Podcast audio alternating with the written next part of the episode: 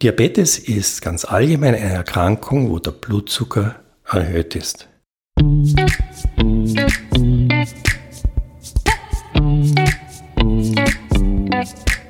Willkommen bei Gesund informiert, deinem Podcast, der Gesundheit verständlich macht. Wir sind Anja und Bianca von Gesund informiert und wir versorgen dich mit Fakten zum Thema Gesundheit. Am kommenden Sonntag, den 14. November, ist der Weltdiabetestag. Und genau das ist heute unser Thema. Diabetes oder umgangssprachlich auch Zuckerkrankheit genannt. Genauer gesagt geht es in dieser Folge um Diabetes Typ 2. Du erfährst, was Diabetes überhaupt ist und was im Körper passiert, wenn man davon betroffen ist. Wir erklären dir den Unterschied zwischen Typ 1 und Typ 2 Diabetes und du bekommst Tipps, wie man dem Diabetes vorbeugen kann. Wir haben uns wieder einen Experten als Gast in unsere Podcast-Folge eingeladen, nämlich Herrn Universitätsprofessor Dr. Hermann Toplack. Er ist Facharzt für Innere Medizin und Experte für Diabetes. Herr Dr. Toplack, am besten Sie stellen sich selbst noch einmal kurz vor. Mein Name ist Hermann Toplack. Ich habe vor fast 40 Jahren mein Medizinstudium abgeschlossen und bin seit mittlerweile 33 Jahren an der Universitätsklinik für Innere Medizin in Graz tätig. Meine Spezialgebiete sind Ernährung, Diabetes, Fettstoffwechsel und Fettleibigkeit. Und Sie haben regelmäßig mit Patientinnen und Patienten zu tun, die am Diabetes leiden? Den Luxus wie in anderen Ländern, dass man nur äh, selten Patienten sieht, den gibt es bei uns nicht. Okay. Ich starte gleich mit meiner ersten Frage. Ähm, was ist denn überhaupt Diabetes?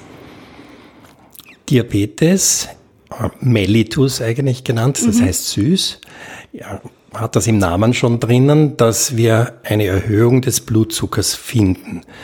Die gibt es beim Typ 1 Diabetes. Da werden äh, bei den Menschen die Inselzellen, die das Insulin produzieren in unserem Körper, zerstört durch einen. Was ist denn Insulin? Das muss ich gleich zwischenfragen. Insulin ist wie mittlerweile fast alle Menschen schon wissen, ein Hormon, das in der Lage ist, Zucker im Körper einzubauen. Und was passiert dann beim Diabetes? Beim Diabetes Typ 1 verliert der Körper die Fähigkeit, Insulin zu produzieren. Dann müssen wir das von außen zuführen. Der Typ 2 Diabetes oder Alterszucker, wie er gerne genannt wird, weil er früher nur im Alter aufgetreten ist, mittlerweile aber auch bei jungen Menschen. Das hat was damit zu tun, dass wir früher verfetten, dass wir früher dicker werden. Und dadurch wird unser Körper auf das körpereigene Insulin unempfindlich. Und dann kommt es zu einem relativen Mangel an Insulin. Und man muss sehr viele Maßnahmen ergreifen, um diesen Teufelskreis zu durchbrechen, der da entsteht. Man muss zum Beispiel versuchen, weniger zu essen, deutlich mehr Bewegung zu machen, damit man den Körper wieder etwas verringert, vor allem die Fettspeicher. Sie haben jetzt den Unterschied von Diabetes Typ 1 und Typ 2 eigentlich schon erklärt. Ähm, warum ist es denn so, dass auch immer wieder junge Menschen am Diabetes erkranken? Ja, Sie werden es nicht glauben, ich habe im letzten Jahr zum ersten Mal einen nicht mal 18-jährigen Burgenländer gesehen mit 180 Kilo. Das hat man früher nur im Alter erreicht. Und jetzt erreichen das eben auch schon junge Menschen. Sie machen keine Bewegung, sie essen Fastfood den ganzen Tag und zwar wirklich ohne aufzuhören damit. Und damit kann es zu diesen grauenhaften Gewichtszunahmen führen, die schon zu früh zum Typ 2 Diabetes oder Altersdiabetes, wie er früher genannt wurde, führen. Und warum ist der Diabetes ein Problem oder was passiert, wenn man den nicht behandelt? Ein unbehandelter Diabetes führt zu sogenannten Spätfolgen des Diabetes. Wir können erblinden, mhm. wir können die Niere zerstören damit, dadurch an die Dialyse müssen. Wir können Nervenschädigung vom Zucker bekommen. Sie wissen sicher in Ihrem Bekanntenkreis jemanden, der mal ein Bein verloren hat wegen einer längeren Zuckerkrankheit.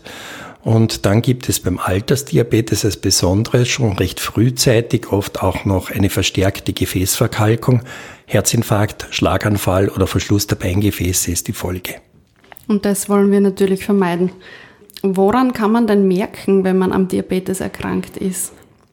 Viele Menschen mit Diabetes haben zu Beginn, weil der Zucker steigt, plötzlich einen vermehrten Harndrang. Nicht allen fällt das immer auf. Aber wenn es zum Beispiel jetzt bei einem kleinen Kind auffällt, dass das Kind vielleicht Gewicht abnimmt und plötzlich sehr, sehr viel heranlassen muss, dann kann da ein jugendlicher Zucker, der Typ 1 Diabetes dahinter stecken. Aber auch bei älteren Patienten kann das manchmal gefunden werden. Das wird nur oft übersehen, weil die auch oft Entwässerungsmittel einnehmen und daher ja glauben, das macht das Entwässerungsmittel. Also das sind die Anzeichen beim Diabetes Typ 1, sind die beim Diabetes Typ 2 gleich? Was bei beiden auch sein kann, muss man sagen, dass äh, stärker beim Typ 1 Diabetes ist die Müdigkeit und die mhm. Muskelschwäche, die auftreten kann, so ein richtiger Energiemangel. Je höher der Zucker bei beiden Diabetesarten wird, desto eher wird auch das der Fall sein. Was kann ich denn tun, wenn mir jetzt diese Beschwerden auffallen oder wenn ich merke, eben bei den Kindern oder bei Verwandten, die haben diese Anzeichen? Wo wende ich mich denn am besten hin? Bei erwachsenen Menschen wird der Hausarzt immer der beste Ansprechpartner sein. Der wird einmal ein Labor machen. Er wird unter Umständen äh, auch einen Zuckerbelastungstest machen, wenn es auf erste nicht auffällt. Man ist vielleicht nur dick, aber äh, dann kann äh, der Hausarzt durchaus mal einen Zuckerbelastungstest machen. Da hat man nach dem Zucker oft deutlich höhere Werte als normale Menschen und dann ist man oft in einem Übergangsbereich, so eine gestörte Zuckertoleranz heißt das oder Zuckereinbaufähigkeit in den Körper. Äh, beim Kind wird man gut beraten sein, zu einem entweder sehr guten Kinderarzt zu gehen oder meisten Menschen werden vielleicht die Kinderklinik aufsuchen. Äh, die Betreuung Jugendlicher mit Typ 1 Diabetes, Insulinpflichtigkeit erfolgt praktisch ausschließlich in Zentren. Sie haben jetzt den Zuckerbelastungstest erwähnt. Mhm. Wie funktioniert denn der? Wenn wir eine genormte Menge Zucker zu uns nehmen, dann wird ein normaler, gesunder Mensch das einbauen können und der hat dann auch nachdem er das zu sich genommen hat, Zuckerwerte unter 140. Wenn man nach diesen 75 Gramm Zucker, was das sind, das ist etwa drei Semmeln, wenn man das zu sich nimmt und dann zwischen 140 und 200 liegt, dann ist schon was im Busch. Okay. Und wenn man über 200 liegt nach diesem Test, dann hat man bereits einen Diabetes. Also so kann man es praktisch austesten, ob genau. es jetzt wirklich Und ein Diabetes ist. Wenn, äh, je nach Erhöhung des Zuckers können, das können wir auch ein bisschen abschätzen mit einem so, ähm, Hämoglobin, das ist der rote Blutfarbstoff, der kann verzuckert werden. Und da gibt es einen Wert, der ist normalerweise deutlich unter 6. Wenn man über 6,5 ist, hat man einen Diabetes und wenn man über 8 ist, dann ist es schon OH, dann braucht man schon oft ein bisschen mehr Behandlung als nur Lebensstil. Sie haben den Lebensstil jetzt angesprochen. Was kann denn helfen? Also wie kann man denn einem Diabetes vorbeugen? Also erstens einmal möchte ich in Erinnerung rufen, dass der Jäger und Sammler 15 bis 17 Kilometer täglich zu Fuß gegangen ist. Wir wären gut beraten, etwa so 30 bis 50 Prozent dieser Strecke zurückzulegen. Ich empfehle meinen Patienten, wenn sie das noch können, 10.000 Schritte wenigstens an fünf Tagen in der Woche zu machen. Das sind dann ohnehin nur mehr sieben pro Tag. Mhm. Aber sie dürfen selbstverständlich mehr machen. Das ist einmal sehr wichtig. Das Zweite, in der Ernährung einmal ein bisschen bewusster auf Gemüse gehen, wenig Obst, weil meine Diabetiker, die essen oft eineinhalb Kilo Äpfel im Tag. Und Äpfel enthalten auch Zucker? Sehr viel, mhm. sehr viel. Und wenn wir zwei kleine Äpfel im Tag essen und das zusätzlich zu dem, was wir bisher gewöhnt sind, können wir in einem Jahr vier Kilo zunehmen. Und das nehmen wir normalerweise als Österreicher nur in acht Jahren zu. Also Ernährung, Bewegung. Sie haben mir vorab erzählt, wir bewegen uns viel zu wenig. Vielleicht können Sie das noch einmal erklären. Ja, ich habe erklärt, dass der typische Österreicher nur mehr 800 Meter im Tag zurückliegt. Das heißt aber, wenn das der typische Österreicher, der genau in der Mitte ist, dann machen 50 Prozent Österreicher, also die Hälfte weniger. Das ist dann schon sehr wenig. Und äh, ich habe schon die Dimension angesprochen, was man etwa machen sollte. Mhm. Wenn man die 10.000 Schritte macht, dann sind das so äh, sechs bis sieben Kilometer pro Tag oder auf wenigstens an fünf Tagen die Woche, also 30, 35 Kilometer in der Woche würde ich schon empfehlen. Man kann den Diabetes davongehen, sage ich mal. Haben Sie auch Tipps, wie man das gut umsetzen kann? Weil wenn ich an mich denke, ich sage auch immer, ich habe keine Zeit mehr zu bewegen. Ich bin den ganzen Tag im Büro, dann komme ich nach Hause. Jetzt im Winter ist es oft schon dunkel. Ähm, die Couch ist schon recht sympathisch dann. Ja, Bewegung ist grundsätzlich einmal eine Lebenseinstellung. Man kann es am einfachsten lösen, wenn man die Wege, die man zurücklegen muss, mit zum Beispiel den Weg zur Arbeit einfach zu Fuß oder mit dem Fahrrad tut, dann geht, gelingt schon viel mehr. Also das klassische eine Station früher aussteigen. Also nicht eine Station, also ich gehe dreieinhalb Kilometer äh, pro Tag entweder zu Fuß in die Klinik oder ich fahre mit dem Fahrrad. Mhm. Wenn ich mit dem Fahrrad fahre, fahre ich auch noch einen Umweg nach Hause üblicherweise, damit es insgesamt ein bisschen mehr wird.